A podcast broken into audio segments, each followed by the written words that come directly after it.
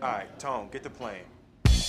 Uh, uh, yeah, yeah, yeah, yeah. Uh, Miami. Uh, uh, South Beach, bringing the heat. Uh. Muy buenas Hit Nation, bienvenidos una vez más al calor de Miami, vuestro programa de los Miami Heat en español. Yo soy Javier Rojo y este es el programa que os trae la actualidad del equipo del sur de Florida, Miami Heat. Estamos una semana más, volvemos, volvemos para hablar de Miami Heat, un equipo que ya está en semifinales de conferencia tras hacerle, tras, tras pasar por encima de los Atlanta Hawks hacerle un gentleman sweep, dejar ese partidito como caballeros para que no sea una barrida total. Pero bueno, eh, venciendo con bastante claridad y colándose ya en semifinales de conferencia, en el que, bueno, pues vamos a vivir, vamos a vivir gran baloncesto y estamos aquí, como siempre. Hoy, hoy, el, hoy el programa va a ser especial, porque voy a tener como si fueseis invitados que os llamo cada rato. Ahora os vais a ir dividiendo, David y Pedro, y ahora cuento con Pedro. Pedro, ¿qué tal? ¿Cómo estás? Muy bien, Javi, muy, muy contento por, por estar ya en, semifinales, que en segunda ronda, ¿no? Que ya es como donde empiezan a hablar los mayores, ¿no? Donde se sientan los mayores en la mesa del- de, los grandes y la verdad muy contento de, de- venir aquí a hablar de Miami, ¿no? Que es, que es, que es lo, que, lo que hay ganas, lo que, me, lo que me da la vida por la semana. Claro, este, este programa lo vamos a dividir en, en dos cachos, pero bueno, en principio hay que, hay que empezar hablando un poquito de todo, Pedro. Lo primero, que hay que poner las cosas como son. El hecho de avanzar de ronda es algo que lo digo muchas veces, hay que poner un poco los pies en la tierra. O sea, no nos hemos acostumbrado a la grandeza y bien hecho, como fans de Miami. O sea, la exigencia siempre es máxima, eso es lo que nos han enseñado siempre desde la gerencia, Parrell y compañía. Pero también es verdad que hay que poner muy en valor el hecho de lo que implica pasar una ronda en playoff en general, seas el proyecto que seas y, se- y tengas las aspiraciones que tengas, porque no hay muchos equipos que, que no saben lo que es pisar playoff desde hace años, hay otros equipos que no saben lo que es ganar una ronda. Y bueno, pues a nosotros con cierta sencillez, vamos a decir, con cierta tranquilidad, se ha pasado de ronda y eso por un lado hay que, hay que mencionarlo siempre. Y por otro lado, Pedro, tenemos que hablar un poquito de- del proyecto, del calor de Miami. Y, y yo personalmente, mm, a nivel personal, me gustaría entonar un poco el, el mea culpa, vamos a decir, y el pedir un poco disculpas a la gente porque esta temporada les hemos mareado bastante. Hemos tenido, en mi caso, por ejemplo, cambios personales, que estoy en el otro lado del charco, en otra hora, franja horaria. Eh, no tenía micrófono, mil cosas. También hemos hecho algunas pruebas que, bueno, pues que de hecho ahora mismo no podemos hacer, como lo del Twitch. Hemos estado ahí un poco cambiando y, y bueno, eh, entiendo que para el que sea, para el que nos ha querido escuchar, le hemos mareado bastante, no lo hemos tratado muy bien al oyente. Pero, pero bueno, volvemos a tope, ¿verdad, Pedro? Lo hemos estado hablando y, tenemos un poquito de contenido, ¿no? ¿Qué nos puedes adelantar? Sí, la, ver- la verdad que de regular season nosotros de regular no hemos tenido nada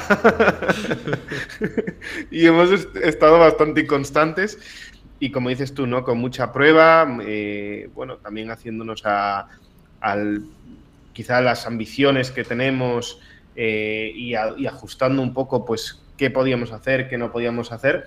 Pero es cierto que, que, bueno, parece que todo va tomando forma, que ya que las cosas ya las tenemos más claras en la cabeza, más asentados también en lo personal, cada uno, y eso también ayuda a que pues hagamos más contenido de Miami Heat de calidad, ¿no? Que es lo- de lo que se trata. Sí, que yo creo que también al final, después de, de muchas peripecias que hemos hecho, porque al final no deja de ser un proyecto eh, un poco embrionario siempre, a pesar de que pase el tiempo, yo creo que, que hemos descubierto, hemos, hemos re- recuperado la esencia que es el volver a, a la casa del podcast, que yo creo que también nos da a nosotros mucha, mucha vida, está muy bien lo del Twitch, está, está guay, no lo descartamos si, si a nivel de hardware podemos hacerlo más adelante, porque ahora mismo no tenemos capacidad, pero más allá de eso creo que, que al final le hemos vuelto a recuperar el gustillo por esto de hacer un buen podcast y aquí estaremos. Así que lo que hay que decir a la gente que, que ahora sí vamos a intentar tener cierta regularidad.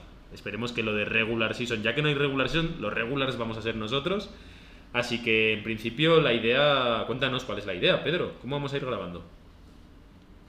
Pues bueno, eh, de cara aquí a los playoffs, la idea que teníamos, eh, por lo menos, y, y os hablo en mínimos, luego es cierto que nos podemos atrever a más, pero lo que prometemos es, eh, conforme vayan avanzando las rondas, hacer un análisis de cuáles han sido las claves de esa ronda anterior y hacer un, digamos, una previa ¿no? con las claves que vemos para la siguiente. Eh, partido en esos dos puntos, eh, que nos ayude un poco pues, pues hacer ese repaso de, todo lo que hemos vivido en, en, esa ronda y como sabemos además que Miami va a llegar a la final pues tenemos rondas para aburrir. y la va a ganar. Y la va a ganar, y la va a ganar. Tenéis programa, tenéis contenido en Miami para aburrir. Claro, hemos decidido Entonces, carrerilla ya después, ¿no? dar un poco de ventaja. Eso es, eso es. Entonces, nada, pues en principio contaremos con esas dos partes entre rondas, más luego, pues bueno, si hacemos los Twitter Space, más algún programa, pues si, si nos vamos animando y vamos haciendo, pero como mínimo hemos fijado eso, es que, que siempre tendré un programa cuando acabe una ronda, con las, analizando un poco las claves de todos los partidos de esa ronda y lo, que nos toca en la, siguiente, en la siguiente ronda y cuáles son las claves que nosotros vemos para, meterle mano. Exacto, y yo sumo el tema del space, evidentemente, siempre que aseguro que va a haber space prácticamente después de todos los partidos, que de hecho estoy súper contento de cómo están funcionando que últimamente se nos está yendo de las manos, Pedro. Estamos más de 60. Está Gonzalo Vázquez ahí, de, habitual ya. Que si nos está escuchando le mandamos un fuerte abrazo. Porque es increíble, ¿eh? la verdad. Los, los trasnochadores, ¿eh? eh los que aguantan ahí. es verdad que en Latinoamérica es es otro horario, pero en España los que aguantan son unos valientes, unos valientes. Yo, yo soy un cobardica, ¿eh? yo, yo, estoy aquí a la tarde, horario de las 6, ¿eh? con, con calma, un juguito, un cafecito y le damos a todo. Pero bueno, eso, eh, los Space va a haber siempre después de cada partido, después de cada serie, ojalá tengamos varias, que las vamos a tener, las vamos a tener, claro que sí. Y haremos el repasito del anterior y la previa de la siguiente. Y, bueno, y a ver si podemos ir también a mitad de cada serie analizando ciertas cosas. Ya lo veremos, veremos cómo nos va, porque con esto de las diferentes horarias y todo eso, no queremos prometeros ahora sí cosas que no podamos hacer. Así que bueno, nos vamos a meter ya en el meollo. Este programa va a ir dividido en dos partes. Por una parte está eh, el resumen, lo que nos ha dejado las sensaciones de lo que ha sido toda la serie con Atlanta Hawks. Y después pues haremos, esto va a ser con Pedro y si todo va bien, veremos si Pedro se puede unir, pero como tampoco lo prometo, lo dejo por ahí en el aire. En principio será la previa de las semifinales de la conferencia este con David. Así que vamos allá, no perdemos más tiempo, recuperamos la salsita en el programa. Esto es El calor de Miami. Vamos allá. Quiero contarle, mi hermano, un pedacito de la historia negra, de la historia nuestra, caballero. Y dice así.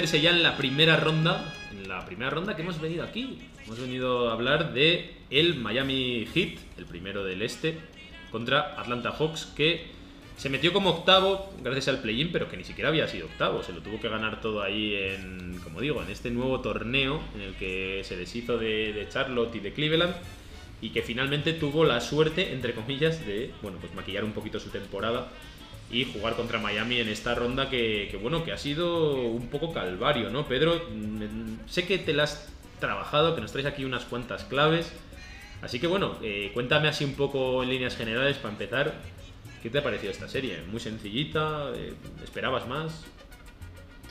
Pues yo la he visto, yo creo que sencilla, sencilla en el punto desde el punto de vista de que al final em, Oye, pues hemos recogido los frutos de ser primeros del este durante toda la temporada, ¿no? Y Atlanta, pese a que es un buen proyecto, es un proyecto que, bueno, que tiene, digamos, sus claros y sus oscuros, porque todavía les quedan muchas, muchas cosas por mejorar.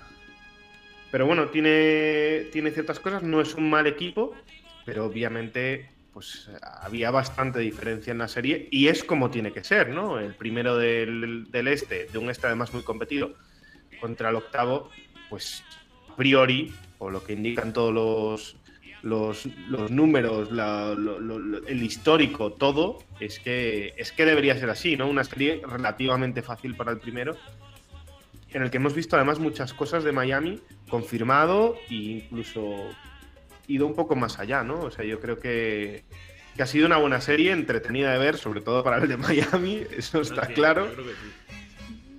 pero, ¿Qué te iba a pero bueno, sobre todo Eh, ¿te, te ha decepcionado un poco esta versión de los Hawks o, o- o ha estado más o menos en las líneas que tú esperabas? Yo creo que ha estado un poco en la línea que, que esperaba.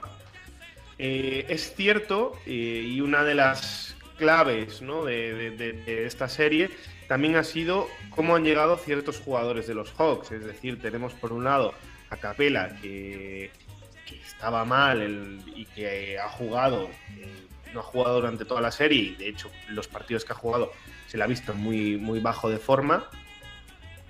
Y por otro lado, Collins, que, que, también está, no, quizá no, no ha llegado tan apurado a la serie como, como Capela, pero aún así no se le veía un jugador de mejor nivel, que incluso pues, es un jugador que nos podría haber hecho más daño del que realmente eh, el impacto que ha tenido ¿no? en, en todo- en todos los partidos. Yo creo que Collins ha llegado muy justo. O sea, es, es- Muy justo. ya metiéndonos un poco en serio con, con estos jugadores, luego vamos a hablar de Trey Young, un poco más de Atlanta, ¿no? En, en lo que es su núcleo y su corazón. Pero hablando justo ya que estabas mencionando a, a Capela y a Collins, yo creo que es el típico caso en el que como juega tú esperas que va a estar bien, ¿no? Es el caso de Collins, ¿no? Bueno, pues como juega pues tiene que estar bien y yo creo que se ha demostrado que Collins está muy lejos del, bueno, ya del mejor Collins por mucho, pero incluso de un Collins más o menos normalito, porque en otros, el año pasado yo recuerdo, y en este año también, que también, o sea, que planteaba muchos problemas a la defensa de Miami con ese dominio interior, un jugador tan físico, fuerte, atlético. No hemos visto absolutamente nada de ese jugador. ¿eh?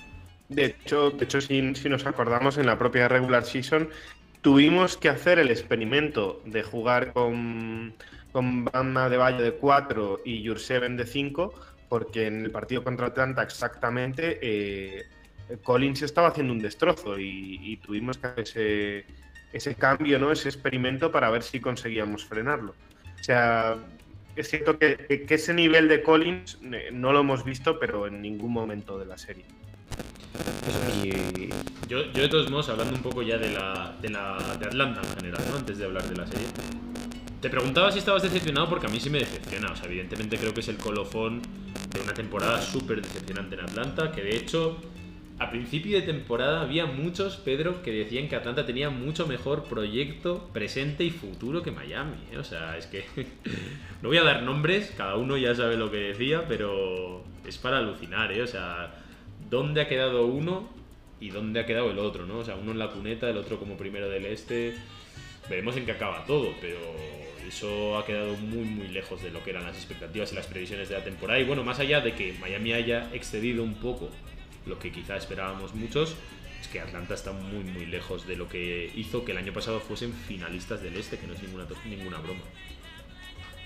Sí, más allá de que no es un proyecto que está especialmente mal, es un proyecto, o sea, no es un proyecto que, vaya a dinamitar, pero sí que es cierto que, esto les debe hacer reflexionar para, sobre todo, pues hacer cambios y empezar a mejorar el suelo competitivo de- del equipo. Yo creo que, y no, me estoy mucho aquí, uno de los problemas que tiene Atlanta es que ha tenido durante estos años ¿no? Eh, muchos proyectos a desarrollar y ha llegado y llega un punto en que no puedes desarrollar a tantos jugadores a la vez, sobre todo, pues bueno, muchos suplentes que necesitan que necesitas más que un suelo competitivo y, de- y depender más o tener jugadores que, que sepas que te van a aportar para estos momentos de playoff.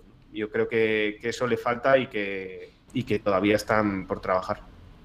A mí, eh, hablando un poco de lo que era la, expectativa previa, ya entrando un poco, quitando ya la, la temporada en sí de los Hawks, que bueno, pues eso, como decimos, ¿no? Lo han maquillado, otros no pueden decir lo mismo, no pueden, como los Lakers, ¿no? Los Lakers no han llegado ni siquiera a playoff, ellos sí que han llegado hasta ahí.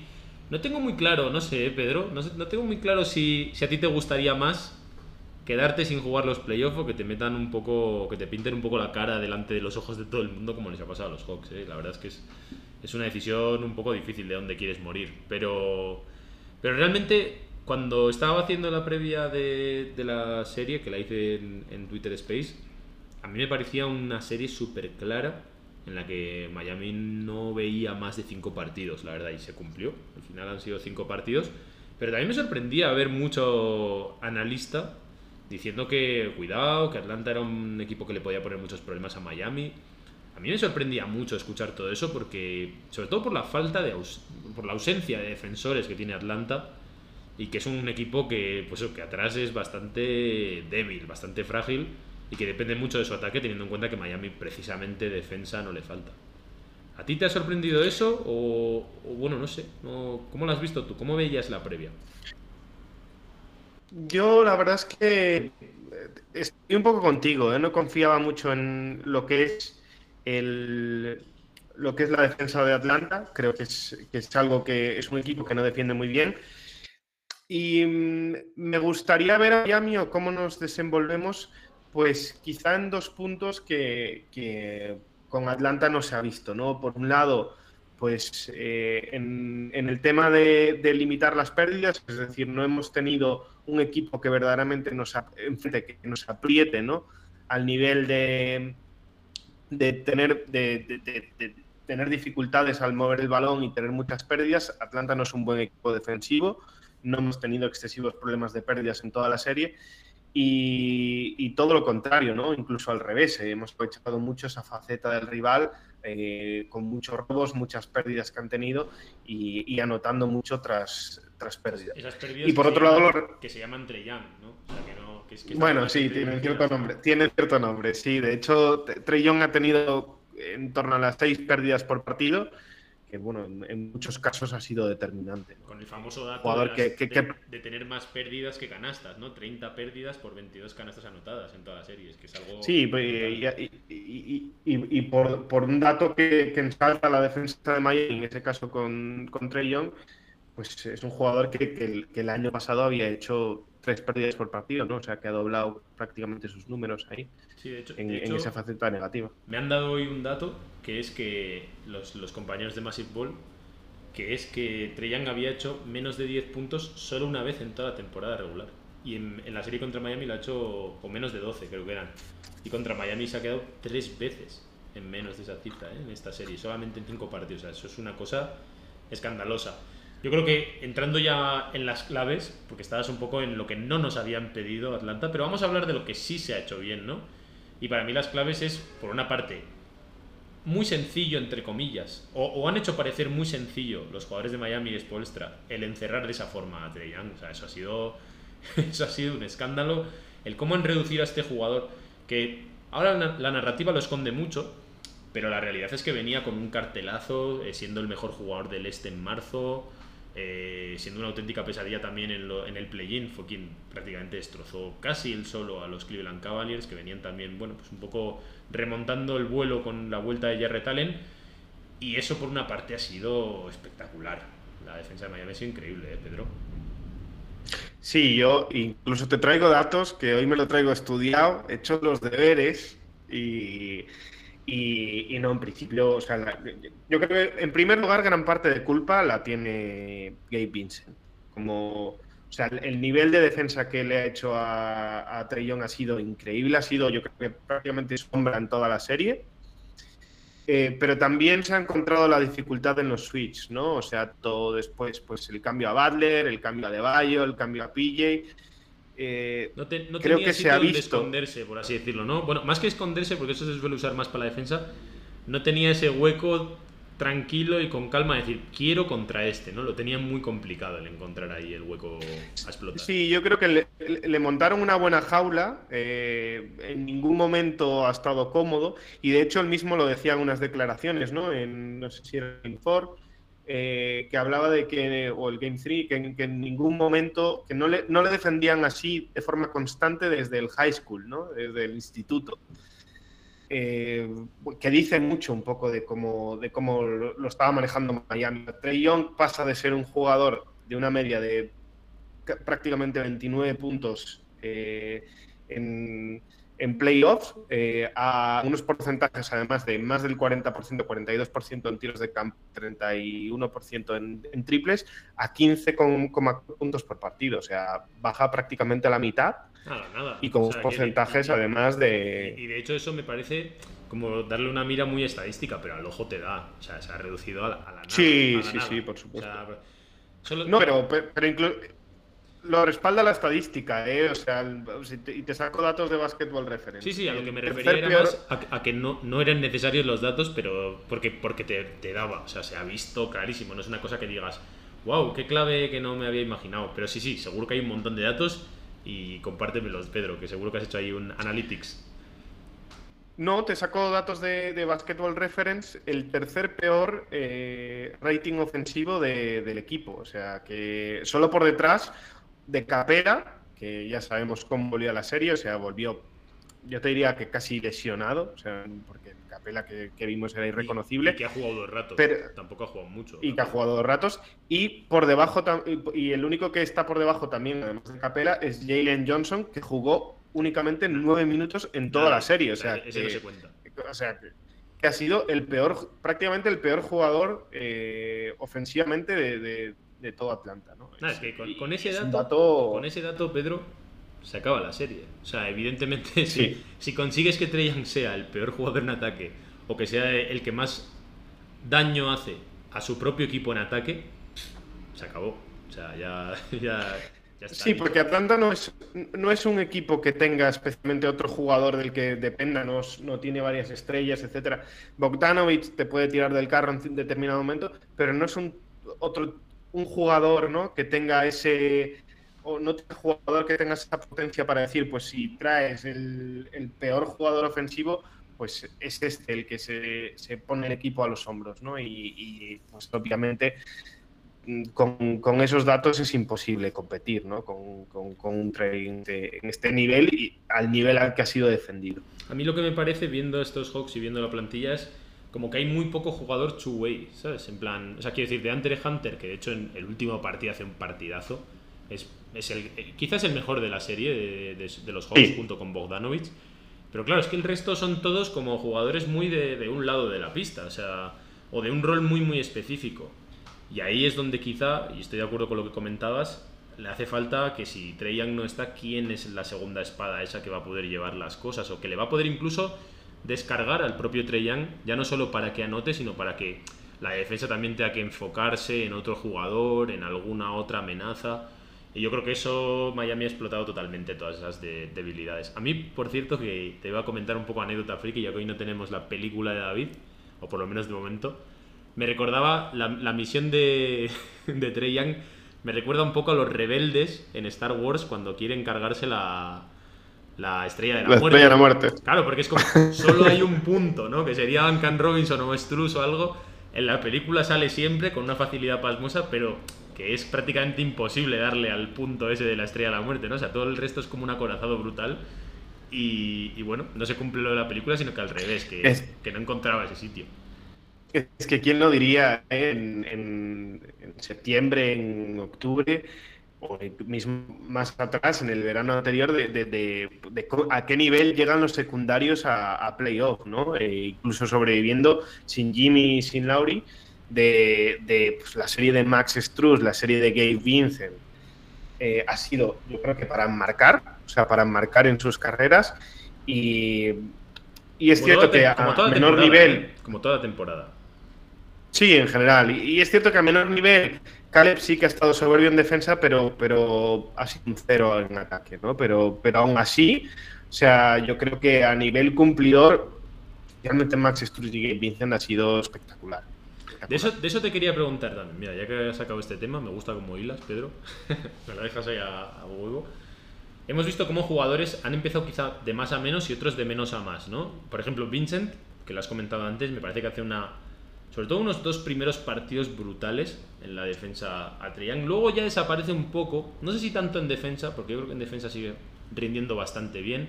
Y de hecho con la lesión de Lauri le toca cada vez más responsabilidad, más papel, quizá más visible, vamos a decir. Pero luego sí que es verdad que, que se ha ido diluyendo, entre comillas, un poco todo esa... que no era fácil ¿eh? mantener todo ese nivelazo. Pero sí que en ataque ha estado mucho menos.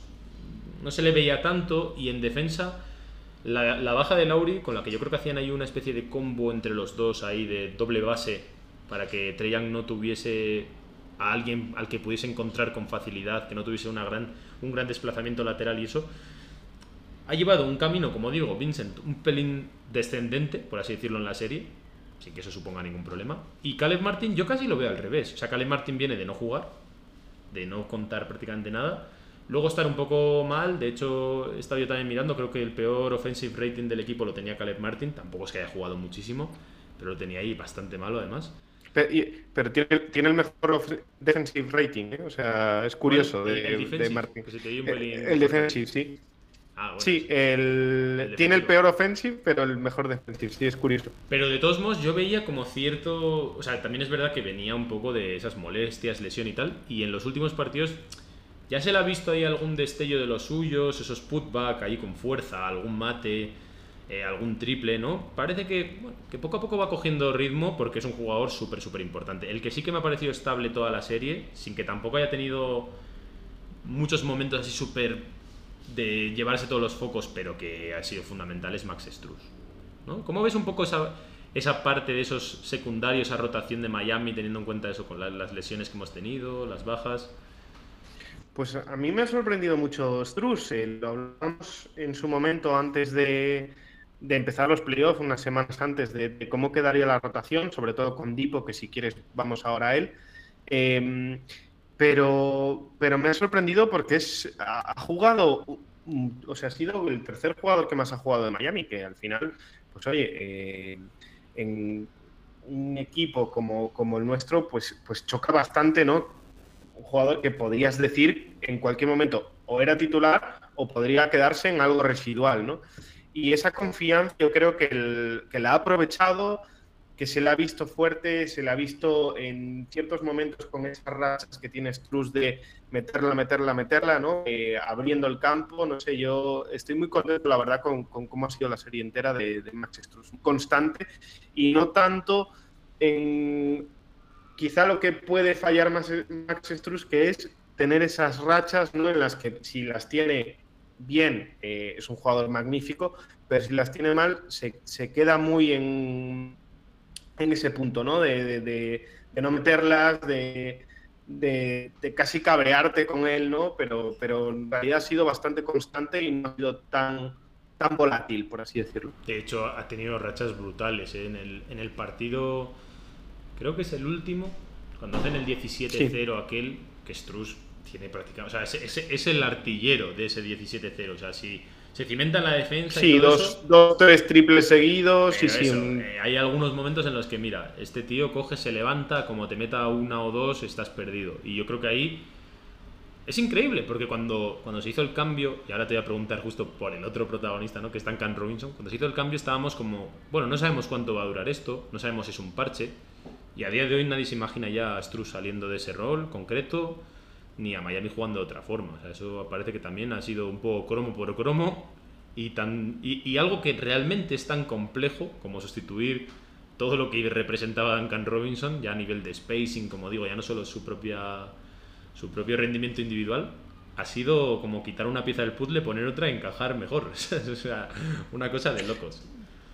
Sí, mismamente tú lo decías, en, en- en tramos recordaba al mejor Robinson, ¿no? Con esa sensación de se levanta y en cuanto tire de tres, la mete, la enchufa. Incluso Y mejor porque además- hace más cosas, ¿no? Porque de vez en cuando... Claro, incluso sumando eh, que, que, que tiene una mentalidad muy hit culture y, y además, pues en ese sentido, pelea, eh, se le ve agresivo en los momentos en los que tiene que estar, ha tenido momentos de defensa en el propio ese momento de, del 17-0 del, último partido, eh, esos momentos en los que están defendiendo Vincent y, y Struz a cancha completa para forzar la pérdida del rival, que los ahogan absolutamente, no sé, eso te da una sensación que, que con Duncan Robinson no vas a tener. No vas a tener. Yo te quería hablar de eso, precisamente, ¿no? Del otro protagonista, de Duncan Robinson, que no sé qué esperas tú de él. O sea, ya no hablamos mucho de él porque ya no te frustra, porque no lo necesitas, pero sigue estando ahí. ¿Esperas que pueda volver a la rotación? ¿Que pueda llegar a ser importante? De hecho, el primer partido mete 27 puntos, si no me equivoco. ¿Tú qué esperas de Robinson? ¿Tienes esperanzas o, estás...? Yo espero flashes. Eh, espero flashes en el sentido de eh, probablemente vaya a tener muy pocos partidos buenos, casi ninguno más, o es lo que mi, mi, impresión. ¿eh? ¿eh? pero en el, partido que tenga va a ser es determinante. O sea, el partido que Robinson meta triples es absolutamente determinante y te puede definir un, un partido, un game, pero el resto va a ser eh, pues un agujero que tapar y un cero a la izquierda en ataque. Entonces, mm, es como un factor X extraño, extraño porque solo te lo va a dar en uno o dos momentos, pero bueno, puede rascar un partido eh, perfectamente. Yo hoy justo estaba hablando con los de Massive Ball y me preguntaban por Duncan. Y es que para mí es algo tan sencillo como que no aporta en ataque. O sea, se habla, se habla mucho de su defensa, pero es que es lo de siempre. Si Duncan Robinson estuviese metiendo esos 27 puntos que mete en el primer partido, que es mucho, ¿no? Pero imagínate, ¿no? Sale del banquillo, mete unos cuantos triples y, y te da ese punto que podía llegar a dar. Realmente creo que Spoelstra se plantearía y mucho el, el tener con Duncan Robinson, el decir, voy a intentar armar aquí un esquema para protegerlo, para que no se le vea tanto, pero claro, en el nivel en el que está, y que encima es muy difícil encajarlo, porque al final es muy complicado imaginarte quintetos en los que no coincida con Girro, por ejemplo, o con Struz. Que al final o son perfiles similares como el de Struz, o pasa como con Girro, que es que es una defensa bastante más sencillita de explotar. Por lo tanto, yo personalmente veo bastante negro el panorama con Duncan. Ya hace tiempo, hace meses, me acuerdo que creo que lo hablé con JJ Rivera, que le dije, no soy muy optimista con Duncan, creo que va a ir pues como hasta ahora, ¿no? Un día bueno, otros tantos malos. Más o menos sigue así y no, no espero mucha cosa. Y hablando de todo eso, ahora te hago una pregunta porque creo que es, creo que es interesante, pero tenemos que hablar evidentemente del protagonista de los últimos partidos, que es don Víctor Oladipo, ¿eh? que, que bueno, que nos hemos olvidado todos, pero realmente después de perder el primer partido, que te quedas sin Lauri, y teniendo en cuenta que. O sea, que el, que el, quinto no, el cuarto partido, perdón, que vuelve a ser en Atlanta y que te puedes poner 2 a 2. Hay un rato en el que Miami está 8 abajo, ¿no? Que al final todo ha parecido así como muy sencillo, ¿no? Por, por el hecho de que el primer partido y de hecho ese cuarto también acaban en palizas.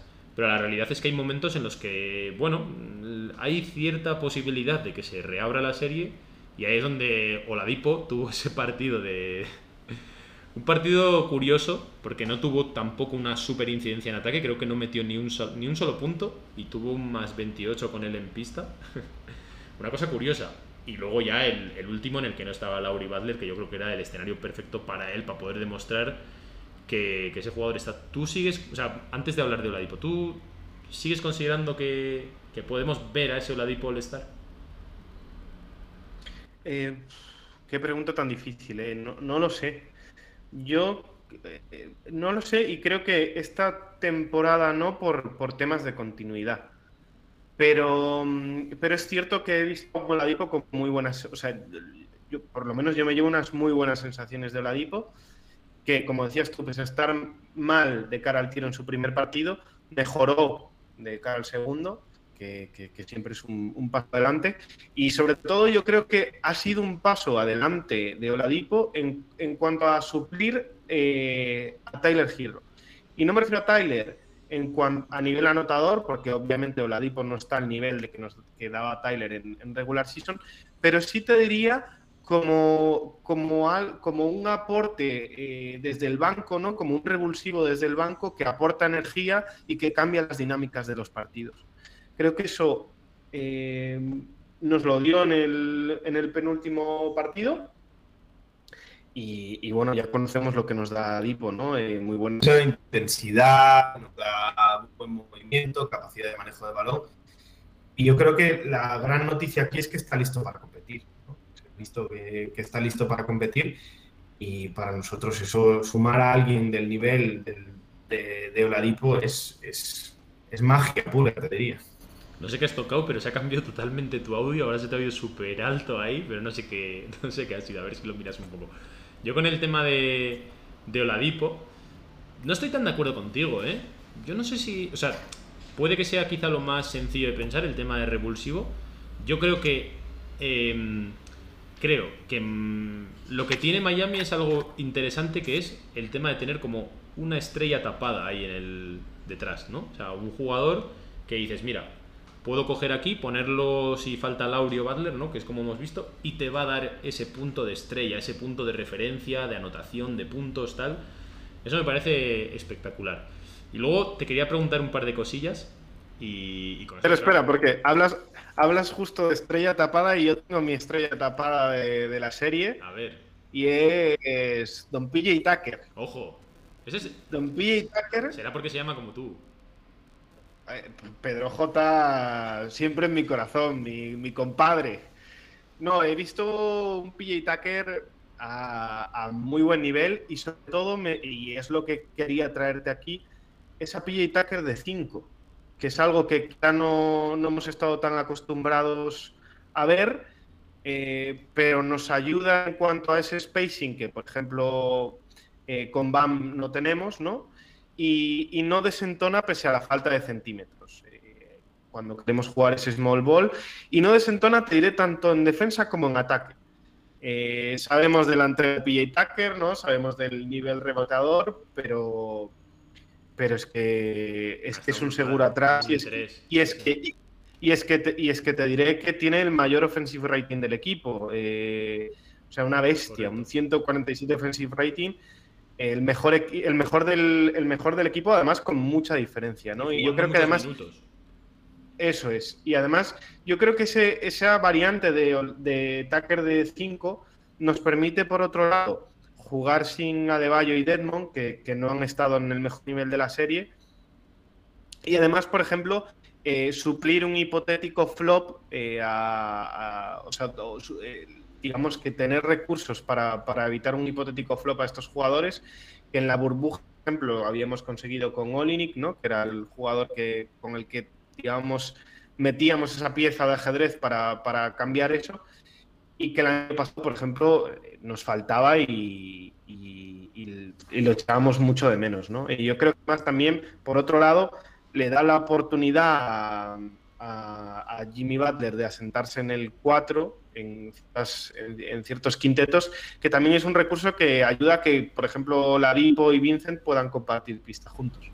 Antes de acabar, que ya estamos casi excediendo, estamos comiéndonos el, el tiempo de la, de la previa, unas preguntitas rápidas. Te las hago así, pim pam, casi sí o no, ¿vale? Yo, te- yo- yo te- yo tengo otras, ¿eh? Para ti, yo tengo otras. Te las a ver si no hacemos-. A ver si no hacemos un montón que hacemos un programa entero. Eh, la, la primera, ¿estás preocupado por el nivel de Tyler y de Bama de Bayo esta serie?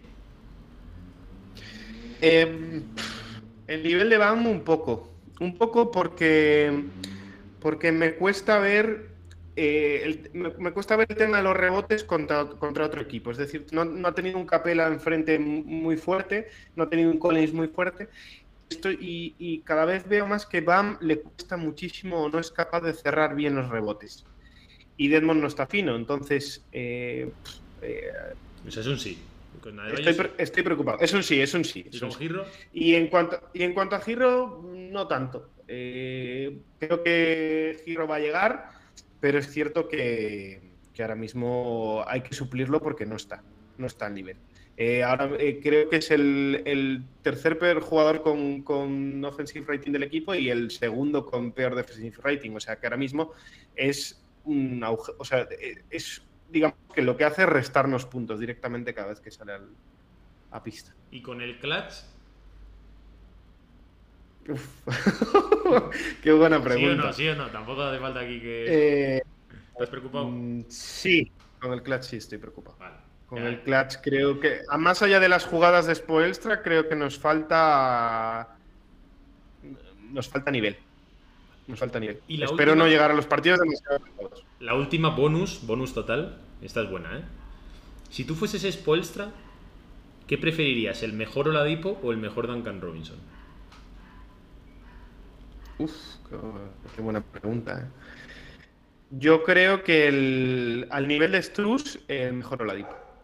Sí, ¿eh? Yo creo que el mejor, eh, yo creo que Spoelstra es un enamorado de Duncan y creo que le gustaría más tener eso que otro All-Star de este estilo. Pero bueno, eh, no sé. Bueno, te, te doy, te doy yo las dos últimas. Te doy yo las dos últimas, ¿vale? Jimmy Butler, 150 minutos en cuatro partidos. Eh, segundo jugador, con un partido menos, el segundo jugador que más ha jugado, ¿vale? Eh, ¿Podemos arriesgarnos a que llegue lesionado a los siguientes cruces? ¿Se resentirá más de las lesiones? ¿Tú qué crees? Yo no lo creo. De hecho, ya salió la noticia cuando se perdió el partido de que en el hipotético caso de que hubiese un sexto, llegaba. Yo creo que ha sido una precaución porque veían, bueno, no diré que estaban dándole descanso, pero a la mínima señal decir, bueno, tenemos cierto colchón como para no forzar aún y forzar en el siguiente si es necesario. Yo creo que esa bala se la han guardado un poco. No estoy muy preocupado, la verdad. Y mi, mi última, Atlanta habíamos comentado que bueno, no es un equipo bueno defensivo y es cierto que hay, hay en momentos de la serie en que se han visto atascos, ¿no? Cuando Jim, sobre todo en los grandes partidos de Jimmy Butler, cuando Jimmy no estaba en pista, ¿no? Precisamente por eso también ha jugado mucho. ¿Crees que ante un bloque más ordenado eh, podemos sobrevivir sin Jimmy en pista? Yo quiero pensar que sí. Quiero pensar que este equipo. eh, estamos todos muy centrados ahora en Jimmy, pero es que Hero tiene que volver. O sea, para mí, no entiendo un equipo candidato a anillos si Hero no está al nivel al que nos ha demostrado la temporada. Entonces, creo que ahí puede haber muchos puntos que te falte de, Jimmy. Espero que el resto estén eh, físicamente bien, Lauri, Bam y compañía.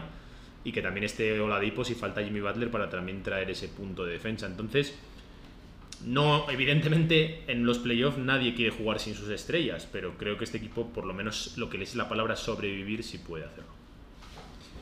Bueno, Pedro, pues aquí dejamos la- el resumen de lo que ha sido esta serie 4-1 contra los Hawks. Y nada, disfruta mucho de la boda este fin de semana. Un repasito, ¿eh? Buen repasito que nos ha venido bien. Y nada, te dejo con el maestro David Crunet, nuestro francés favorito, para, para hacer ese análisis exhaustivo. Veremos a ver, veremos a ver si está el francés y a ver si vamos a tener profesor también. bueno, seguimos aquí en el calor de Miami. Vamos a analizar las semifinales de conferencia. Vamos allá.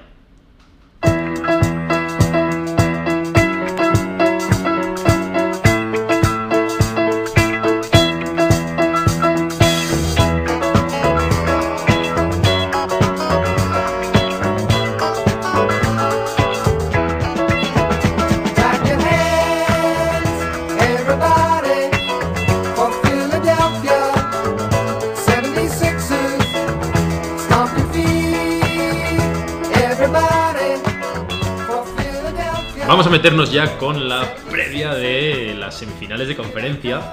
Ahora sí, ahora ya sabemos que es Miami Heat, Philadelphia 76ers y teníamos la duda de si iba a estar Pedro o no, pero no, no está, estamos conmigo David. ¿Qué tal David? ¿Cómo estás? Muy buenas, Javi. Pues muy bien, muy contento ya de, de pasar esta ronda y saber ya el, el siguiente rival, que, que, bueno, como bien dices, Philadelphia 76ers, y con muchas ganas de analizar un poquito lo que, lo que nos espera, ¿no? Lo que nos vamos a. con lo que nos vamos a enfrentar en los siguientes partidos y, y, bueno, y vamos a ver qué, qué tal será, ¿no? Lo que no sabe el oyente del podcast es que, que, que está grabado en dos partes. Decir, tuvimos que grabar Pedro y yo la previa, bueno, el, el resumen, vamos a decir, de la serie contra los Hawks. Y como Pedrito tenía una boda este fin de, pues estábamos pendientes de saber el rival. Así que tuvimos que hacer peripecias, no decir a ver quién era, porque no lo sabíamos. Y ahora, ahora ya sí, ahora ya me siento liberado, David, porque tuvimos que incluso, tenemos una, una toma falsa en la que yo decía que teníamos que esperar y no, no se podía decir. Eso, eso lo tenéis que publicar, ¿eh? Eso, ese, ese corte lo subiremos porque también merece la pena. Pero bueno, no sé si la gente se habrá dado cuenta de que no teníais ni idea de contra quién se iba a enfrentar Miami. Claro, eh, a, ver, a ver qué piensan. Esto ya es en plan profesional. Aquí, en plan, bueno, analizaremos las semifinales de conferencia, ¿sabes? Ahí como Sí, eh, sí. haciendo elipsis de quién era. Y bueno, pues ya sabemos que son los Philadelphia 76ers. Eh, hay muchas cositas de las que hay que hablar. Me parece un- una serie con mucho morbo que se ha dilatado un poco en el tiempo. Me hubiese gustado que Sí. hubiese sido hace un par de añitos, pero bueno, seguro que tenemos Ya. cositas. Eh, El este se pone bonito ya por fin. Ya Claro. nos hemos quitado un poco Sí, la ese punto, ya, ¿no? Podemos decir. Ese punto sobre todo de que es muy competitivo y tal, pero que a la hora de la verdad no... Quiero decir, todas las series han acabado relativamente pronto. Porque si analizas el este, en realidad se decía que estaba muy competido y tal, pero mira, Boston en cuatro partidos, Miami en cinco, Milwaukee en cinco también, y Filadelfia, que es el único que se ha ido a seis, al final iba 3-0. O sea, tampoco. Quiero decir, le ha dado un poquito sí. más de punto, pero, pero que ese punto de que, el, de que el este estaba más competido, que sí que es verdad, al final se veía que había cuatro equipos que estaban muy por encima del resto. ha pasado lo que tenía que pasar y lo único que ha puesto un poco de morbo, yo creo, en la eliminatoria de, de Philly era la posible lesión de Embiid, que al final, pues bueno, ya sabemos hasta dónde ha llegado. Y, y, y el último partido, el sexto partido, pues al final ha sido pues una soberana paliza y a casa y a siguiente ronda y ya está. O sea que bueno, al final el este, la verdad que, que a mí casi, o sea, mm, quitando Miami, lo demás no me ha interesado tanto porque no ha habido mucha competición. Es verdad que la, eliminatoria de Boston y Nets es un poco engañosa, porque sí que todos los partidos han estado apretados, pero bueno, que al final es un 4-0 y a casa barridos y, y punto. O sea que sí, esto, el, el tema del este empieza ahora para mí. Y tenemos super serie, como digo. Nosotros nos vamos a centrar evidentemente en el Miami Sixers, con un ojito puesto a ver qué pasa en el Milwaukee-Boston, que parece que los Celtics son un pelín superiores por el hecho de que pues la baja de Middleton, como vienen y tal. Pero bueno, hoy no, nos, hoy no, hoy no hablaremos de eso y si Dios quiere, hablaremos de todo eso cuando lleguen las finales de conferencia este y que Miami Exacto. esté ahí. Así que vamos a meternos ya en el tema de Miami-Filadelfia. Me parece me parece que es una serie muy interesante porque son formas de, de franquicia y de cultura totalmente diferentes y ahora nos vamos a meter en ello, pero bueno, primero vamos a hablar un poco de cómo ha sido el duelo de estos dos equipos en, durante la temporada. Es un 2-2, dos victorias para Miami, dos victorias para Filadelfia, pero la verdad es que es difícil, ¿eh? se nos queda un poquito descafeinado para poder analizarlo en base a lo que hemos visto en regular season, porque primero los, los dos primeros partidos son con unos Sixers muy diferentes porque aún no está Harden eh, y por lo tanto pues estaba Seth Curry, estaba Drummond, era un equipo muy diferente con esa incógnita de qué pasaba con Simmons, el traspaso y tal. Y los que sí que quizá podíamos haber pensado que se podían analizar un poco más, la realidad es que nos hemos quedado también sin poder saber porque Filadelfia en esos partidos reservó a Embiid y a Harden, aunque nos ganó uno, ¿eh? que es el partido ese que, que Maxi se vuelve absolutamente loco y tal, con ese partido Sí. tan horrible de Tyler Hero. Pero bueno, eh, por lo tanto, como digo, no nos podemos basar mucho en todo eso para saber, pues eh, para decir, mira, lo que vimos en aquellos partidos fue esto y esto y esto. Así que tendremos que tirar un poco de lo que nosotros preveemos que puede llegar a ser la serie.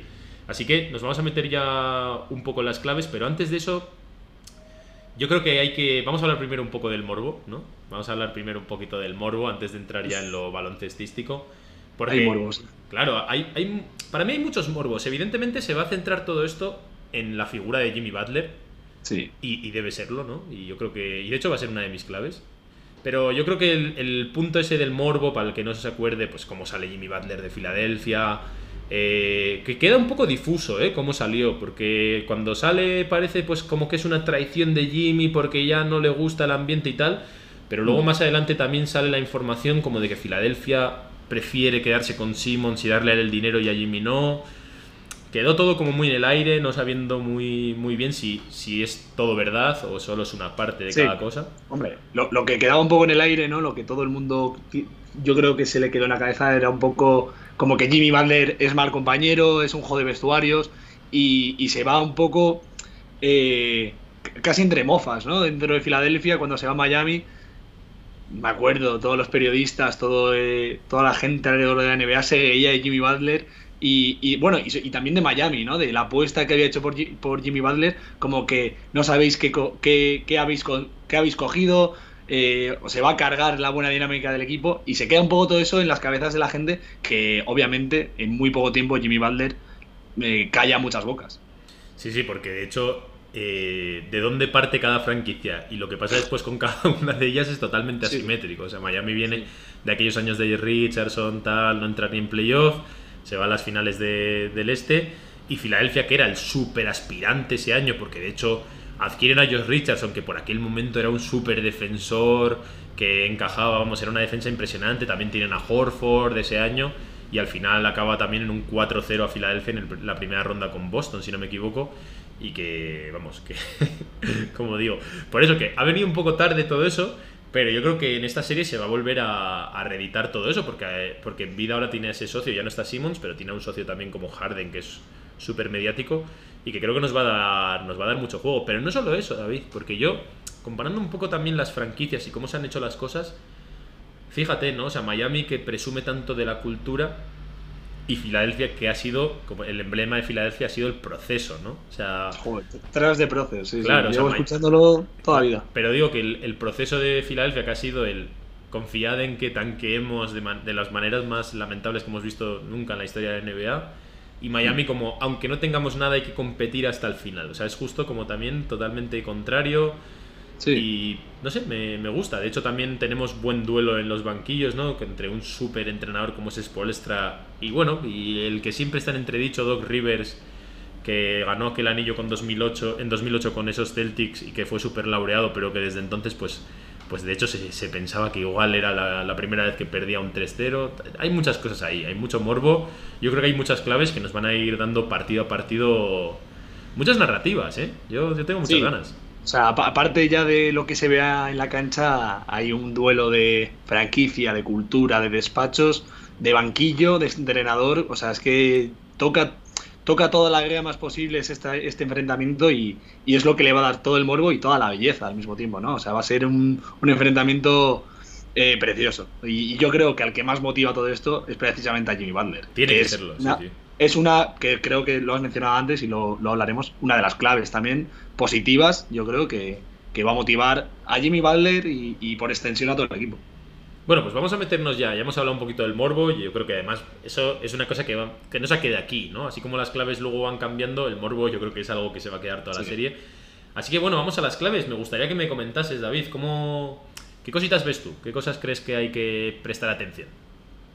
Hombre, eh, para mí una- uno de los enfrentamientos claves eh, que hasta ahora, pues, mm, no sé por qué, y yo creo que de forma sorprendente, eh, ha salido beneficiado Miami, pero es el enfrentamiento de Bam Embiid. Eh, yo creo que en Embiid eh, ya se ha demostrado que, que, bueno, o sea, hemos salido de dudas, ¿no? De que está bien físicamente y que esa hipotética lesión pues no le va a impedir jugar a- al máximo nivel. Y yo creo que en ese duelo, en, en cómo podemos frenar y en ese duelo directo entre Bam y Embiid eh, está una de las claves. O sea, el, el frenar a Embiid y el poder hacerle daño también en la pintura va a ser importante. Sí, eh, todo el mundo va a apuntar a eso, ¿eh? Evidentemente ese es el emparejamiento, no sé, después de lo de Jimmy, evidentemente, y, y tal. Mm. Quizás el que más morbo tiene, sobre todo desde una perspectiva Sí. más de Miami. No sé yo si a los de Filadelfia les interesa tanto eso, ¿no? Porque igual no le dan tanto cartel a, a De Bayo, pero bueno, como nosotros siempre hemos eh, prestado mucha atención a ese perfil más defensivo y esas dudas que puede haber con Bam, sí que me parece que puede haber mucho morbo ahí. Pero bueno, la verdad es que eh, al final nos gusta mucho reducir las cosas a el uno contra uno y la realidad es que Miami seguramente, y de hecho el, propio Adebayo en declaraciones lo ha dicho, que van a jugarle todo el rato a dos contra uno, a tirarle cuerpos. De hecho lo vimos en uno de los partidos esta temporada que Embiid hizo un partido nefasto contra Miami. Sí. Precisamente por eso, porque está todo el rato rodeado y, y es lo que Sí. y, y es que no tiene sentido tampoco dejarle a Adebayo solo pudiendo tirarle más cuerpos. No, al final también la clave, o sea, va por ahí. Eh, Va de que el equipo pueda cerrar bien conjuntamente a Embiid y bueno, a Harden también, pero también a Embiid, que, que es una figura muy potente, eh, muy dominante y que es tarea de todo el equipo eh, eh, minimizarlo, ¿no?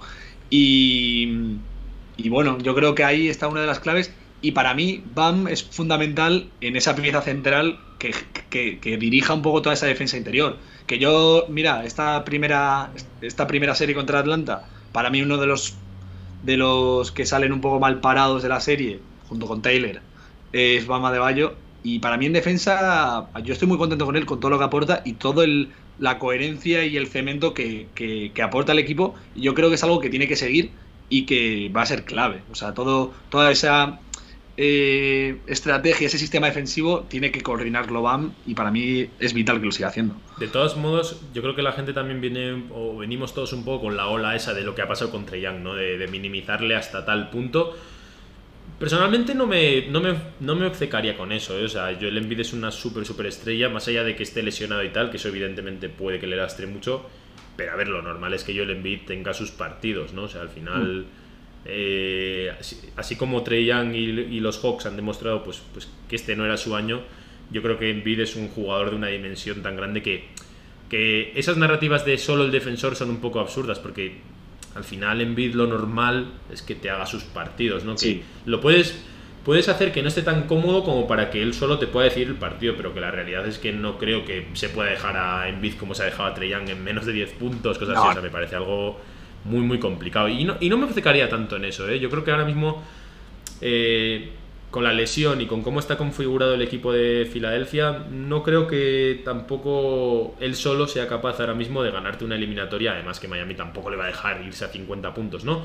Pero que, no sé, me parecen más, más importantes algunos otros aspectos, que no sé si quieres ir a, a otra clave, venga, suéltanos otra clave. Sí, hombre, a ver. eh, O si quieres vas diciendo, tú una, vas diciendo tú una y yo te digo otra.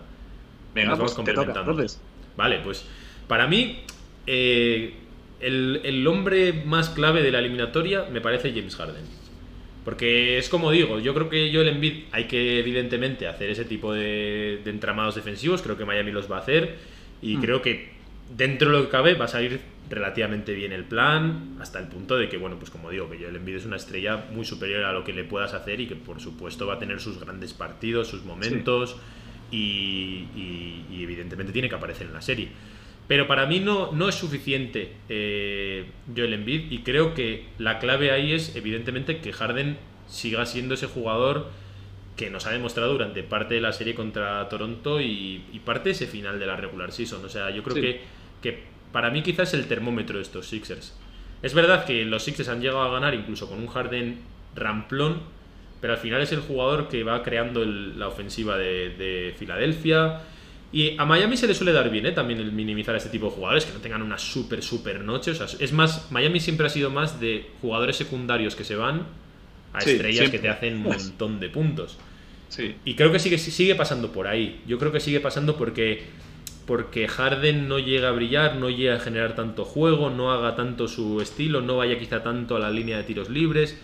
Si eso se hace, puede llegar a cortocircuitar bastante al- a, la, a la parte ofensiva de Filadelfia y también al- al- a la parte del- de la química del vestuario. O sea, ya se sabe que ya le soltó el otro día una chinita y Joel Embiid a Harden, ¿no? De que tiene que ser más agresivo, tirar más, y lo hizo ahí delante de todo el mundo, que se lo tiene que decir Sí, el sí. entrenador. Para mí, ese duelo de Harden quizá es bastante más clave que el de Joel Embiid, aunque todo el mundo va, va a mirar el, el de Embiid. Pero es por eso, porque yo creo que yo ya cuento con que Embiid va a tener sus momentos. Y a Harden sí que creo que se le puede, se le puede mermar bastante.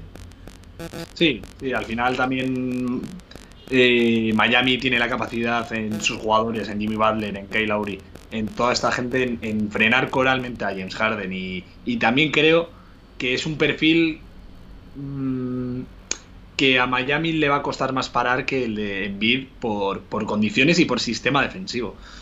A mí, ahora que lo estabas hablando, para mí también otra de las claves, eh, y creo que eh, va a ser muy bonita, que a mí me interesa mucho, es el, el papel de Maxi comparándolo con el de Tyler Hero de Miami. Yo creo que ahora mismo lo que hemos visto de Maxi es espectacular. Yo estoy sorprendidísimo y encantado con ese jugador.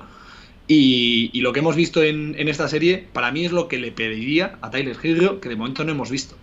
Y, y creo que va a ser un poco eh, creo que es el espejo en el que se tiene que ver Tyler Hero, que eh, parece que le estoy faltando el respeto, pero creo que es ese tipo de jugador que, que te rompe, o sea, que te que rompe rachas y que, y que tiene que ser el jugador caliente, ¿no? que siempre lo ha sido, tiene que aparecer. Y es para mí es un poco el espejo de en, en Philadelphia Max. Yo creo que ahí también va a haber mucho morbo. No sé si es tan. O sea, yo personalmente no sé si es tan. Como el uno contra uno, vamos a decir, ¿no? O sea, Ya. igual. Porque al final Maxi es un titular y Giro no lo es. Es diferente, es diferente. Pero creo que el perfil de jugador es muy parecido, ¿eh? Sí, sí, no, no, en perfil de jugador total, pero luego en el encaje del equipo los veo muy distintos. Es decir, como digo, Maxi es un titular y de hecho es pieza fundamental. O sea, Sí. eh, ahora mismo para mí es el segundo mejor jugador de Filadelfia, sin ninguna duda, muy por delante de Harden en Sí. cuanto a lo que aporta. Pongo a Harden, como digo, por delante en cuanto a clave, porque me parece que es el que te sube o te baja el techo, Hombre, más que Si- nada. si él porque- quiere. si porque él ya quiere cuento con esa anotación de Maxi. O sea, a mí Maxi también me parece un jugador que va a poder aportar muchas cosas.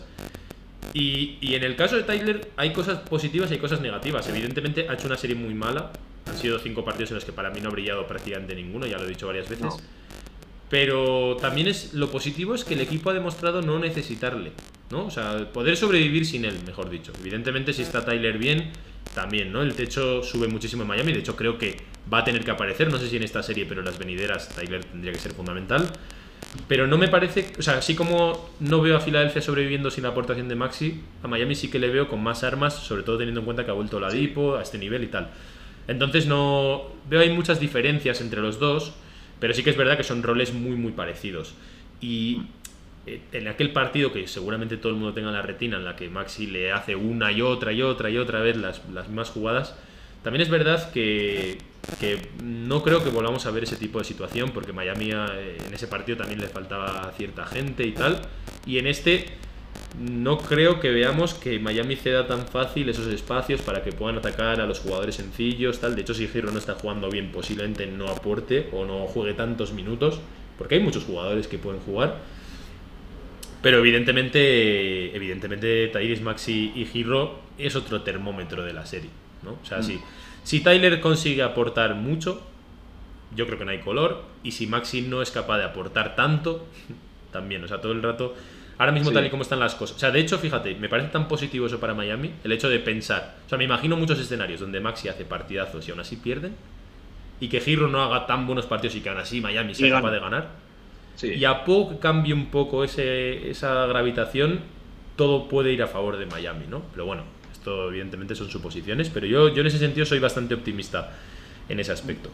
Hombre, sí, o sea, al final es diferente a Atlanta, ¿no? Pero, pero ya se ha visto que Tyler, o sea, la aportación de Tyler es importante, pero no es fundamental. Y, y- pero, o sea, ya más allá de esta serie, creo que es importante que aparezca Tyler, porque si ya no aparece en esta, y, si, si no aparece en esta serie, y Dios, Dios quiera, Miami pasa y, y nos, eh, llegamos a finales de conferencia, vamos a necesitar a Tyler en algún momento y necesitamos que aparezca lo antes posible para que vaya cogiendo esa forma de playoff, ese, ese ritmo de playoff. Y yo creo que, que, que el enfrentamiento con Maxi tiene todo el picantito necesario para Tyler Hero, que también sabemos que le mola, para que se enchufe, porque, porque lo vamos a necesitar más allá de esta serie únicamente. Venga, Pero bueno. te, te suelto yo otra, otra clave. Dámela. Para mí, esto es muy clave, muy, muy clave, y es el tema de la aportación del banquillo. Hmm. Es decir, Filadelfia tiene una rotación súper corta, ¿eh? O sea, realmente Sí. es muy, muy corta. Son solamente los cinco titulares y, y. Todo Sí. lo demás son jugadores súper secundarios, residuales. O sea, no, no tienen jugadores desde el banquillo relativamente fiables. No hay, no hay más que ver el partido de ayer, que de hecho le ganan a Toronto. Entre todo el banquillo suman eh, 21 puntos.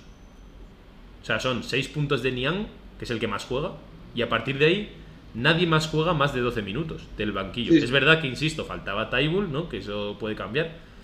Pero que no tiene profundidad, que son jugadores que, que lo mismo pueden estar jugando muy poquito. Al final carga mucho los minutos sobre los mismos jugadores.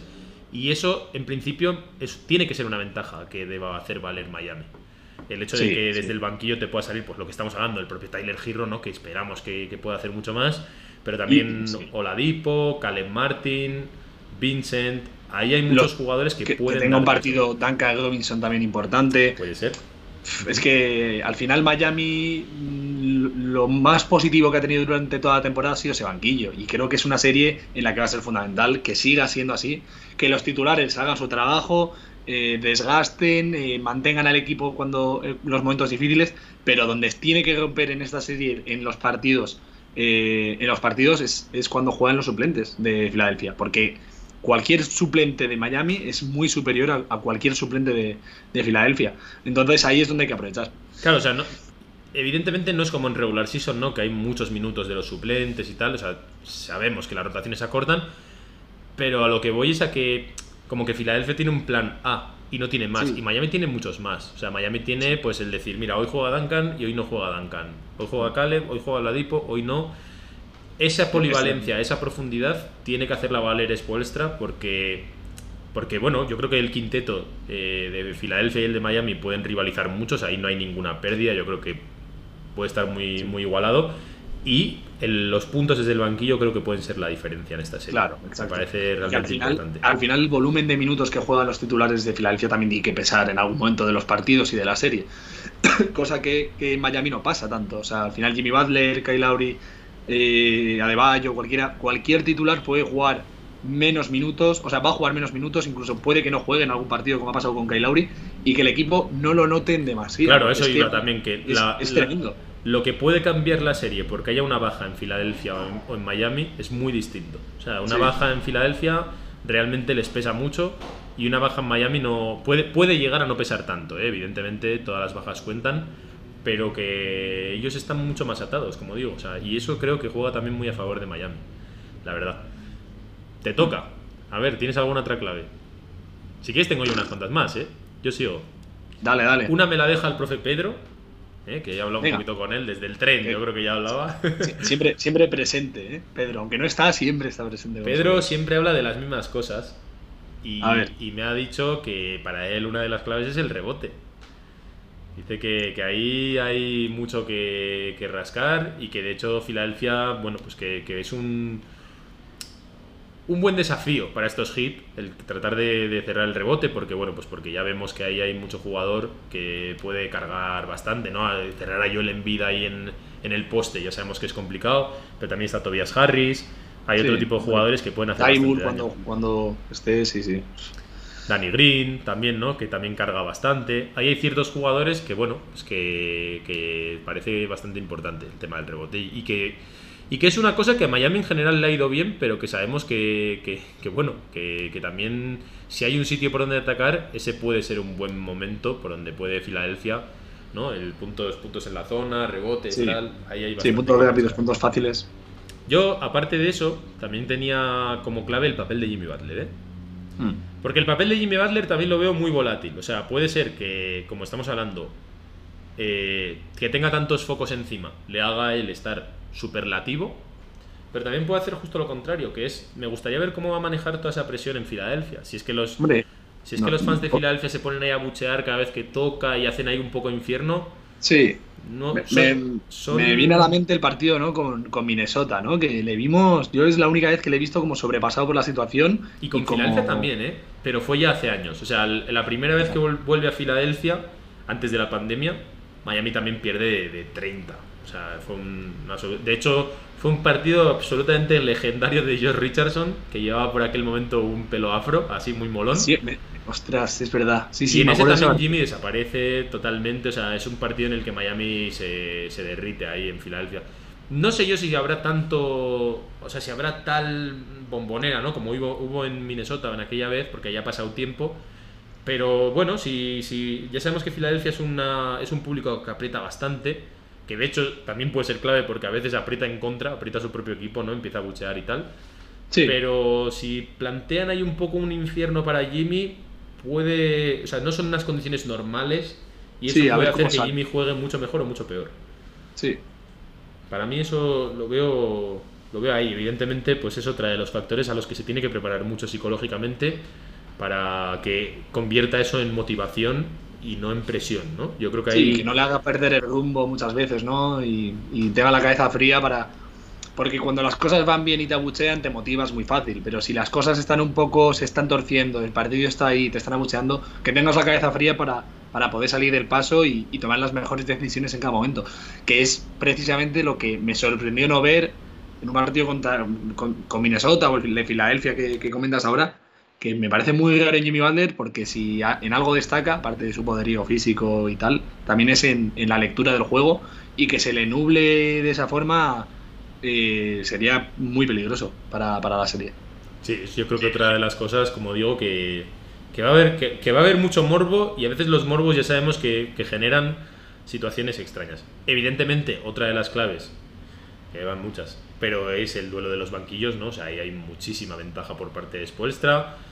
Doc Rivers es un, es un entrenador que tiene dificultades a la hora de flexibilizar, incluso si tiene cierta ventaja Filadelfia sobre Miami, eh, sabemos que le cuesta gestionarla y Spoelstra tiene un montón de trucos y bueno, pues ahí hay mucho, es muy interesante. O sea, realmente yo creo que, que Que Spoelstra brilla precisamente en estos instantes, en estos emparejamientos en los que, pues aunque las plantillas estén relativamente igualadas, coja y, oye, y se haga grande y, y que realmente todo el mundo se ponga a alabar la figura de Expo y cómo ha manejado las cosas, qué tipo de, de trampas, la zona que suele plantearle Miami Sí. también a Filadelfia. Esa- Que, que es verdad que asfixiante. Ahora no se va a ver, o sea, sí se va a ver evidentemente la zona, pero cuando fue realmente importante e implacable la zona contra Filadelfia era cuando estaba también Simmons. Es decir, Mm. ahora con Harden es un poco diferente, pero seguro que vamos a ver una zona porque es lo que vamos a ver para plantear esa defensa contra Joel Embiid. Para mí, eso también es, es interesante. No sé si tienes algo que decir sobre esos dos El, el entrenadores. duelo, el duelo de pizarritas, ¿eh? Eh, A ver, hombre, eh, está claro, ¿no? Un poco la diferencia entre eh, de banquillo, de, de, de Expo y de Doug Rivers y hasta, hombre, lo que se le ha criticado siempre, ¿no? A Doug Rivers y donde, de donde puede sacar pecho Expo. Mm, sí, ahí, ahí va a estar un- va- eh, es una clave más, ¿no? Al final el duelo de, de, de los de los coaches va a ser va a ser bonita, pero vamos. Al final creo que no descubrimos nada, sabemos eh, lo que va lo que va a poder hacer Expo. Tengo ganas también, muchas ganas de ver cómo resuelve el equipo momentos eh, importantes en el clutch. O sea, el clutch es algo, es una tarea eh, para mí suspendida de momento y que me gustaría ver una buena pizarra de Expo en un momento importante, una buena jugada, algo que te haga ganar un partido en un momento clave, que este año no recuerdo ninguna, sinceramente, y es algo que echo de menos. Sí, yo creo que ahí hay mucho por ver. No sé si tanto para esta serie, que puede ser, ¿eh? Sino para los playoffs en general. O sea, si tú no Mm. tienes un buen clutch, es imposible pensar en ganar un anillo. Yo creo que Sí. ahí, ahí- va a estar. Eh, tengo un par de claves muy rápidas. Una de ellas también es del profe Pedro, que nos Venga, trae aquí una de estas extrañas. Y es que según Pedro, uno de los hombres clave de Filadelfia es Tobias Harris. Porque en las analytics de Pedro es el jugador con mejor offensive rating de, de todo Filadelfia. Cuidado. Offensive rating, ¿eh? Pff, sea, no sé, eh, ahí, ahí me, ahí me pillas, ¿eh? Tobias Harris para mí mm, va a tener que bailar con, con gente muy fea en Miami, ¿eh? O sea, con PJ Tuckers, con Adebayo cuando cambien. Eh, uf, el Sí, equipo no- de Miami... Si no es, no es por su anotación directa, digamos. Es más que nada Sí, porque, bueno, porque el equipo está mejor con, con él. Y, y, bueno, pues ahí, mm, curiosa. Curiosa sobre todo la anécdota que nos deja eh, No sé, Tobias Harris, que mí- siempre ha sido muy criticado por ese contrato que tiene y tal. Pero bueno, Para mí el, el equi- el equipo de Filadelfia es, es tremendo, pero si hay para mí dos piezas en el quinteto titular que se- me parecen, no voy a decir que no sean importantes, sino menos importantes, son precisamente la de la de Tobias y la de la de Green. Para mí son dos jugadores perfil medio que sabemos lo que aportan, eh, son muy cumplidores en defensa, en- con, su, con Green con su tiro de tres, pero me parecen jugadores muy planos. Hombre, si, a la, mí no si me- la serie a mí se, no si la serie se, o sea, si tú consigues parar bastante a Tobias y a Danny Green y consigues que la serie sea prácticamente que tres jugadores te ganen a un equipo, ahí hay muy poco. O sea, la verdad es que, que está, está, sí, está complejo. Bueno, Eh, vere- veremos, veremos si tiene razón Pedro, ¿eh? yo me la, me la quedo, me la guardo la como, como tarea pendiente a, a estudiar. Te quería comentar, eh, antes de irnos ya a los pronósticos, que mm, la última que digo yo, pero bueno, que ya es un poco, ya no es tan tapada, pero es el factor X, ¿no? A mí me parece que, que es curioso ver qué va a pasar con Oladipo en esta serie, porque al final ha sido clave contra Atlanta. O sea, realmente el último, último partido partido es el jugador del partido, y en el anterior, que Miami se ponen ciertos apuros allí en Atlanta y tal, eh, tiene ese impacto tan positivo con su defensa y tal, así que habrá que ver cuál es el rol de, de Oladipo. No sé si Sí. te atreves, antes de ir ya a los pronósticos, no sé si te atreves a pensar cuál va a ser la rotación de Miami, o sea, los cinco titulares y quién, quién crees que puede tener minutos desde el banquillo o no, o partiendo de la base evidentemente de que puede cambiar mucho, ¿eh? pero quiénes Sí, crees yo- que son yo- los que más van a jugar. Sí, o sea, eso, el banquillo Miami. Para mí, los titulares no van a cambiar, ¿eh? Para mí va a seguir siendo Struz, eh, porque los demás, los otros cuatro están claros. Sí. Y ya en el banquillo, es que mm, yo creo que Oladipo sube muchos puestos. ¿eh? Yo creo que Oladipo va a ser una pieza que, con la que va a contar mucho más Expo, porque en momentos importantes eh, ha aparecido, que para mí era esperado, ¿no? Era se necesitaba que Oladipo diese un paso al frente y se hiciese cargo, sobre todo en el game, en el quinto partido, que se haga cargo del equipo y que tire en los momentos importantes, y lo ha hecho. Y tiene más experiencia, no es un novato en este tipo de situaciones, y para mí va a ser muy importante. Mm, o sea que bueno, ahí estará. Tipo para mí sube. Creo que Karen Martin también va a ser importante. Y, y poco más. Al final, los minutos residuales que pueda tener Duncan Robinson, que puede tener el partido de su vida otra vez y meter 10 triples, pero creo que será algo más anecdótico. Desmond también será anecdótico. Y bueno, y Tyler Hero para mí, pues también, también va a jugar mucho. O sea que para mí está Dipo, Calen Martin y, y Tyler. Yo coincido, evidentemente creo que se te ha olvidado decir a Gabe Vincent, que seguro que también tiene sus momentitos. Obvio, obvio, obvio. Pero, y, luego eso, las, las incógnitas, yo creo. El papel residual de Deadmond, que tampoco creo que vaya a jugar, y es curioso, ¿eh? Lo de Deadmond, lo que ha pasado con Sí. él esta temporada. Y, y eso, y Duncan yo también apuesto a que va a ir cada vez a menos, ¿eh? Pero bueno, no sé, la verdad es que, que está curioso. A, ver, a- a mí es, es- o sea, es, es tremendo tener un jugador como Duncan Robinson que no te hace falta para nada y que si te aparece Sí, sí. y te ha metido los dos o tres primeros triples, pueda jugar 20 minutos y acabe con 27 puntos, pues es una maravilla. O sea que al final pues lo tienes ahí y si lo tienes que utilizar, lo usas. Es que de hecho en la, en la serie contra los Hawks también se demuestra esa polivalencia porque el primer partido mete 27, Duncan, y luego no juega. Eh, vale, pues vámonos ya a la parte interesante. Vamos al pronóstico. A ver, te, tengo también el de Pedro, que lo sepas. Así Me que gusta. ¿Quién empieza? Empieza, empieza Pedro. Venga, empieza Pedro. Venga. Te digo lo que me ha puesto. No me ha explicado el por qué, solamente me ha dado el número y me ha puesto 4-2. ¿Vale? O sea, Miami en 6 Para, partidos. para Filadelfia, ¿no? Exacto. No, para, para Miami, hombre, para. Miami. Que, que te echamos fuera del podcast. ¿Tú, ¿Tú cómo lo ves? Yo voy a ser aún más optimista, ¿eh? Yo creo. un- me, me ha gustado el 4-1, el, el, el Hitting 5, y creo que va a ser así, ¿eh? Veo pecheando un partidito, pero no más, ¿eh? Ya me jode, ¿eh? Porque yo iba a venir con el Hitting 5 y pensaba que iba a ser. ¿Sabes? Ahora vamos a parecer como los típicos poco objetivos. Porque yo creo que en general a, a casi todo el mundo le apetece poner eh, el 4-2, ¿no? Porque es como más. Como ves que es más complicado que Atlanta, dices, mira, pues eh, Sí. damos un partidito más y tal.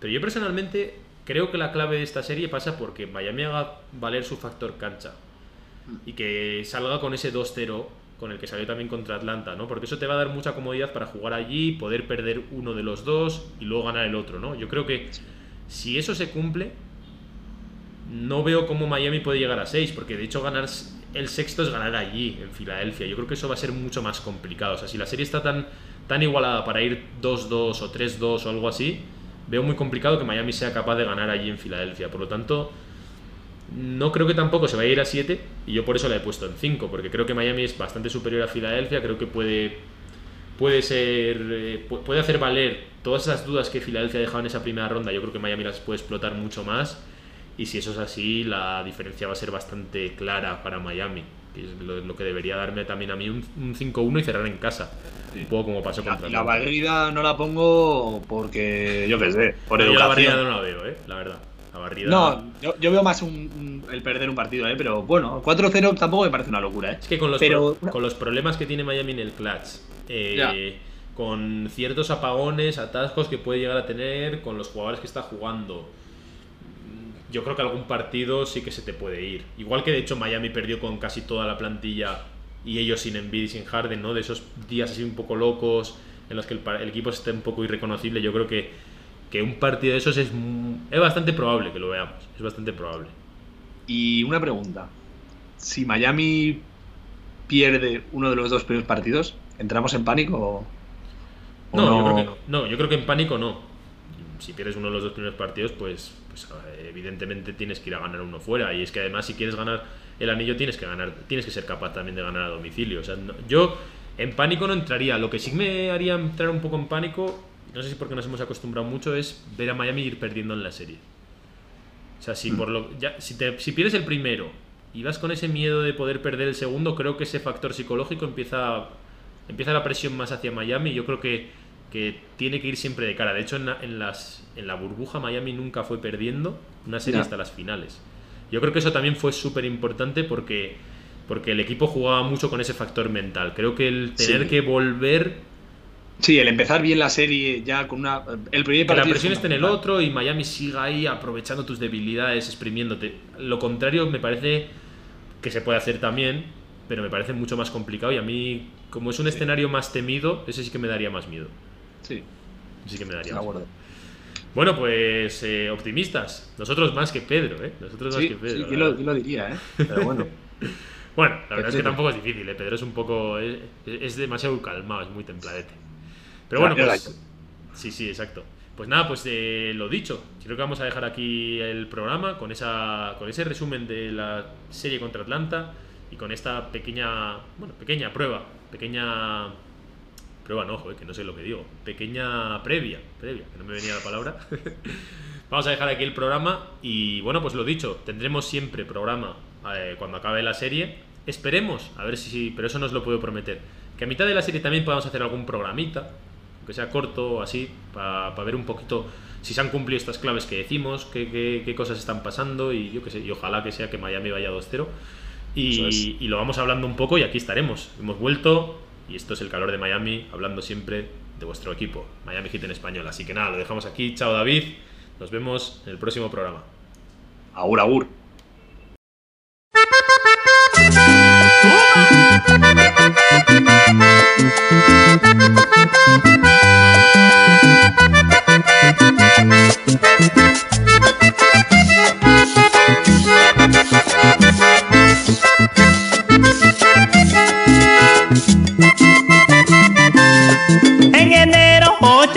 En enero Oche se cogió un mochuelo en la montaña de María y me lo regaló nomás para la novia mía.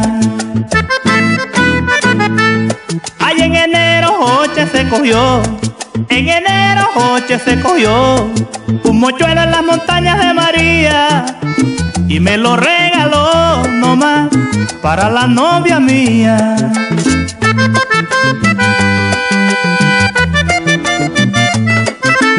Mochuelo pico de maíz y ojos negros brillantinos. Mochuelo pico de maíz y ojos negros brillantinos. Y como mi amor por ti, entre más viejo más fino. Y como mi amor por ti, entre más viejo más fino. Rafael Hernández y Rodrigo el Tato Dajón. Nos vemos en Cincelejo.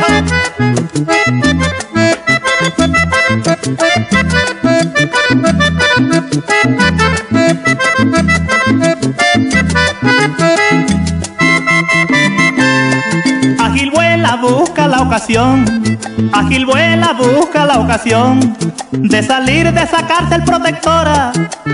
Y bello es el furor nomás de aquella becanora. Ay, ágil vuela busca la ocasión, vuela busca la ocasión de salir de esa cárcel protectora. Y bello es el furor nomás de aquella becanora.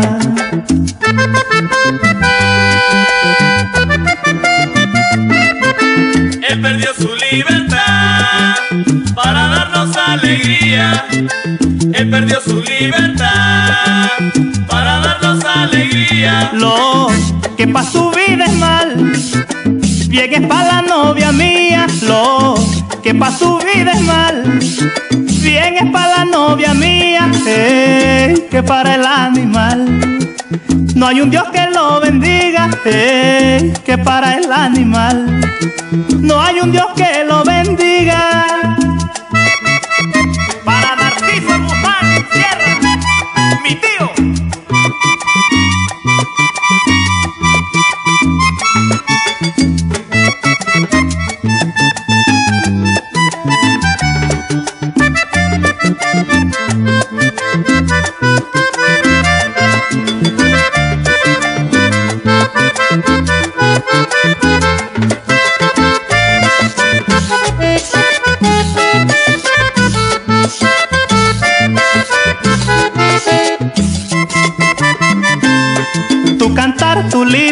Canción, tu cantar tu lírica canción. Es nostálgica como la mía, porque mochuelo soy también de mi negra querida. Ay, tu cantar tu lírica canción, tu cantar tu lírica canción. Es nostálgica como la mía, porque mochuelo soy también de mi negra querida.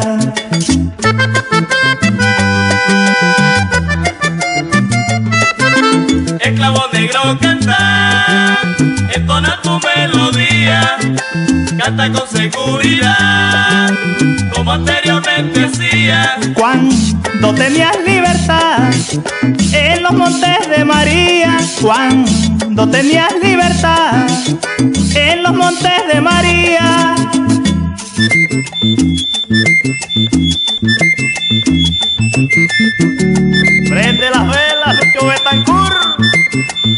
Mm-hmm.